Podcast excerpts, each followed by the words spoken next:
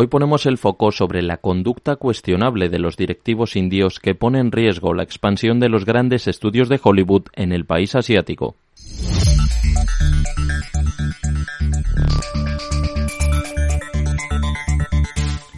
Sony y Disney, Japón y Estados Unidos, con Hollywood como denominador común de ambos, quieren expandirse en uno de los mercados con mayor potencial del mundo, la India. Sin embargo, desde que planearan la conquista audiovisual de la joya de la corona del extinto Imperio Británico, se han enfrentado a una constante carrera de obstáculos. La japonesa Sony llegó en 2021 para rescatar al grupo C, cuyo fundador, Subhash Chandra, se enfrentaba junto a su hijo Punit Goenka a Invesco. El gran inversor estadounidense quería derrocar a los fundadores por una mala gestión que dejó tambaleándose el precio de las acciones del grupo. Finalmente, Sony acordó entrar con una participación del 53% en la entidad para crear una potencia mediática con más de 70 canales de televisión en India, estudios en Bollywood y una extensa biblioteca de películas. En definitiva, un negocio con un potencial de 10.000 millones de dólares. El problema fueron las malas prácticas de los propietarios de C, que participaron en un entramado fraudulento para desviar 2.000 millones de rupias, 24 millones de dólares del conglomerado. En diciembre, C admitió que no podría cumplir con la fecha límite para cerrar la fusión con Sony, lo cual hizo que la japonesa se replantease la operación.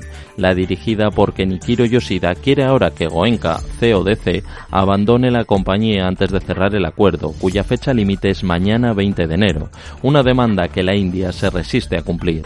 C amenaza con destruir el plan de Sony para conquistar el mercado del país asiático.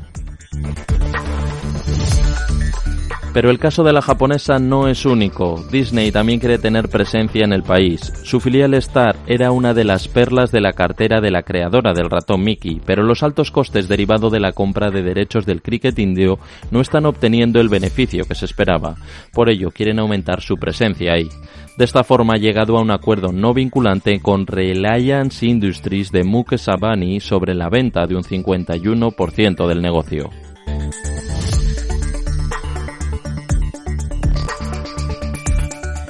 Mientras que la combinación entre Disney y Reliance aglutinaría un 40% de la audiencia televisiva, la unión C con Sony haría lo propio con el 25 al 30% de la gente, lo cual permitiría al segundo estar en una posición, según los expertos, mucho más favorable para competir. Desde su máximo de 2018, las acciones de C han caído más del 50%, pero desde junio de 2023 la confianza ha crecido a medida que se acercaba la fecha límite para cerrar el acuerdo de fusión con Sony.